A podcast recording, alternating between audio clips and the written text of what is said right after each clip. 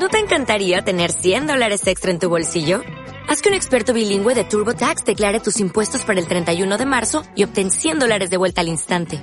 Porque no importa cuáles hayan sido tus logros del año pasado, TurboTax hace que cuenten. Obtén 100 dólares de vuelta y tus impuestos con 100% de precisión. Solo con Intuit TurboTax. Debes declarar para el 31 de marzo. Crédito solo aplicable al costo de la presentación federal con TurboTax Full Service. Oferta sujeta a cambios o cancelación en cualquier momento. Liderazgo Comercial, episodio 1050. Hola, muy buenos días, tardes, noches, o sea, el momento que sea estés escuchando. Soy Santiago Torre y esto es Liderazgo Comercial.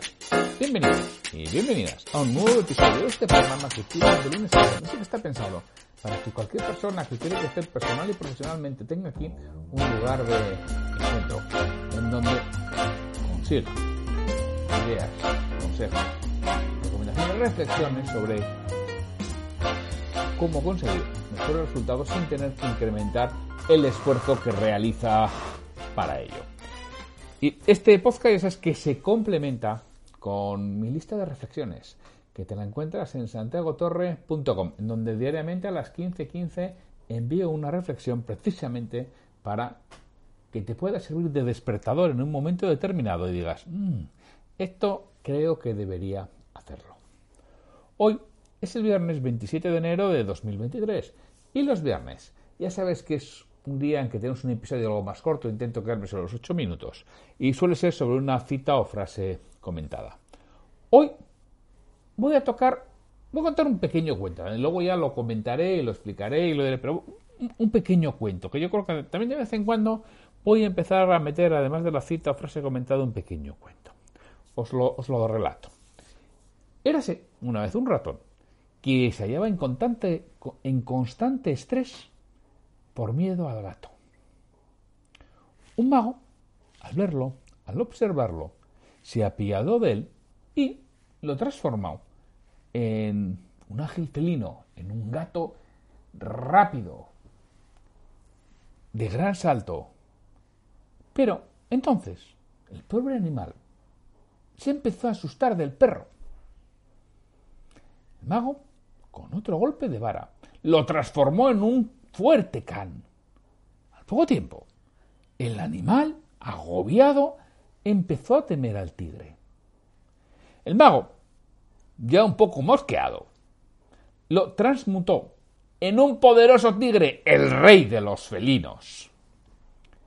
En ese punto, a nuestro animal le entró un ataque de pánico ante la presencia del, del cazador el mago, ahora ya iracundo, dio un suspiro y harto del trabajo, cogió su varita mágica, la alzó y dijo, te convierto en un ratón.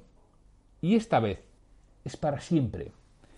Y añadió, nada de lo que yo haga va a servir, amigo, porque primero tienes que aprender a ser feliz como un ratón.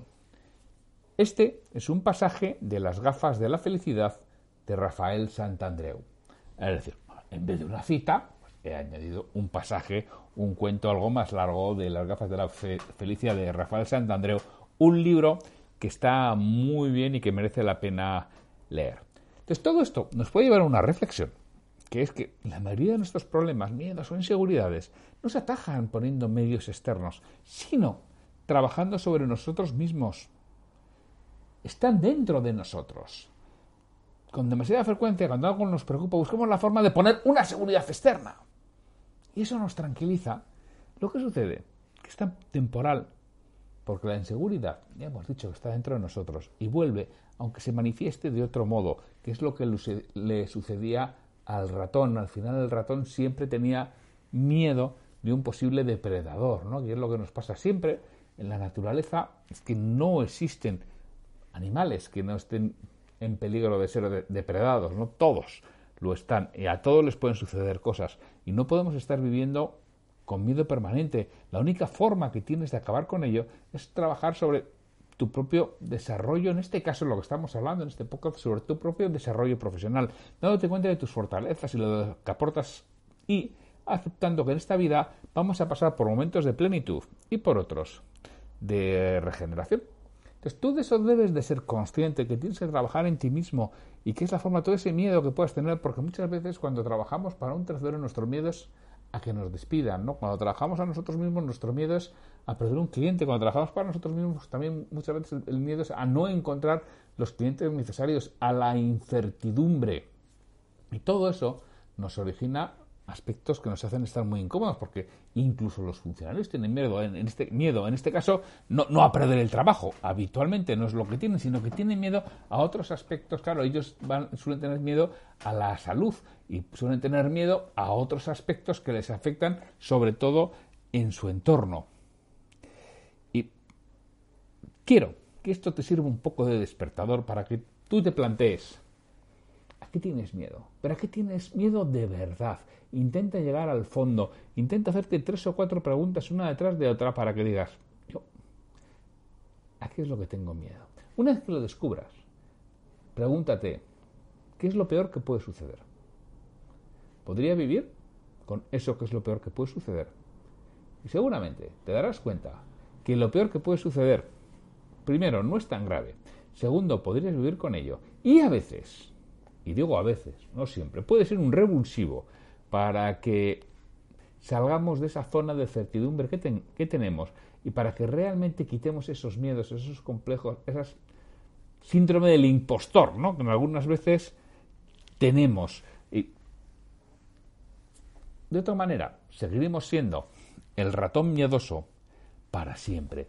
Y eso es realmente triste. No podemos estar viviendo con miedo permanente. Es mucho mejor vivir con ganas, con ilusión, con fuerza, con pasión, a pesar de que tengamos incertidumbre de qué va a ser de nosotros mañana, preocúpate de verdad en ser una persona valiosa, en aportar valor, en crear relaciones adecuadas con el entorno y con las personas con las que te rodeas, porque lo que vayas a ser de aquí a 5 o 10 años va a depender fundamentalmente de lo que aprendas, de lo que hagas, de las personas con las que te relacionas y de lo preparado que estés para aprovechar las oportunidades que te van a surgir las que surjan espontáneamente y las que tú trabajes para que puedan aparecer. Porque lo comentaba con Víctor Cuenca en, en LinkedIn, ¿no? la diferencia entre el azar y la suerte. Bueno, esto es algo que yo entendí de la lectura del libro La buena suerte de Fernando Trías de Bes y Alex Rovira, que no lo sé, lo, he leído mm, seis, ocho veces seguro, lo que pasa es que hace unos años que no lo leo, este es el recuerdo que tengo, puede estar equivocado, ¿no? Al final, azar, es aquello que no puedo tener ningún control sobre lo que sucede. Eso es el puro azar. Me sucede y ya está. La suerte es lo que yo hago para que ese azar me beneficie. Entonces, claro, si tú no haces nada, por azar te puede tocar algo positivo o algo negativo. Ahora, si tú trabajas, cuando llegues a azar estarás preparado. Y eso es lo que tienes que hacer y no tener el miedo del ratón. Bueno, que es viernes, que no me enrollo más, que intento ajustarme a los tiempos y ya sabes, que te deseo un buen fin de semana, que repongas fuerza, que vengas con las pilas cargadas al lunes, en donde estaremos Pedro Valladolid y yo hablando sobre la escuela para dueños de negocio. Y ya sabes que este año los dos pasamos lista, ¿eh? así que te queremos ver ahí el lunes. Sin mucho más, disfruta del fin de semana, un fuerte abrazo y hasta el lunes.